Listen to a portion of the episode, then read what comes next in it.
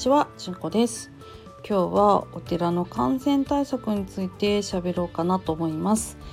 えというのもですねうちはあのすっごくちっちゃいちっちゃいお寺でで村の人にもまあ若い人は少なくて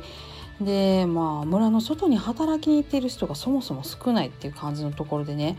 で、まあ、コロナが入ってくるのはどっからやねんっていう感じの村なんですよ。まあちょっと2つくらい隣の村のところでコロナが出た時もねちょっと外に出てはる人やったんでその人はもう村八分にゃみたいな感じのね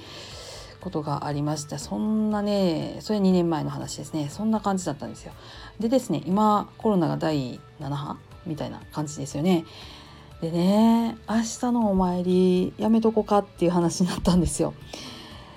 いやお寺のお参りってやめた方がいいのかなどうかなっていうのが看護師としてはちょっとね疑問ではあるんですね。というのもですね、まあ、ちゃんとね手洗いしてもらっててで飲食もしないですし皆さんマスクしてらっしゃるしで本堂はもう開けてクーラーガンガンに効かしてっていう感じでもうずっとやってたんですね。でこのちょっと前もね大きなお参りありましたけどそんな感じさせてもらっててなんですよ。だから朗々とお経が響き渡るっていう感じじゃなくて。でそれでそれで何が映るのっていうのが正直なところなんですね。どうですか？まあね日々ねあの感染対策っていうのはきっちりした上で私も仕事はしてるんです。えー、疑わしい患者さんに当たる時には必ずあの長袖のプラスチックガウンを着てマスクはもう当然してますしアイガードかゴーグルかしてで帽子かぶってもちろん手袋もしてっていう感じですよね。で、えー、と対応が終わったらガサッと全部脱いででその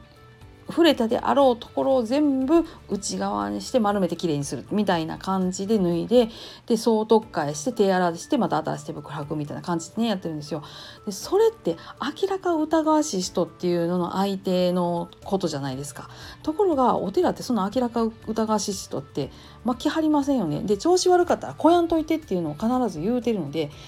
さてこんな状態で普通に手洗ってマスクしてそこそこ距離取って、えー、お寺やから通通の換気でクーラーバンバンつけといてもこれでなんか歌あの映るんやっけ？みたいな感じがしてます。ね、こんな田舎でもやっぱりあのすごいそういう報道で不安になってしまう人が多いんだなっていうのとともに市中での適切な感染対策って何なんだろうなっていうのをちょっと思った出来事でした。というわけで、えー、この土日はまだそんなに時間がねあのお参りの時間がなくなってちょっと寂しいななんて思っておる私でございます。はい、今日はこんなもんでややぼやき会になってしまいましたが、えー、皆さんのお寺でどうしていらっしゃるんでしょうかねちょっとお尋ねしたくなって、えー、収録してみました。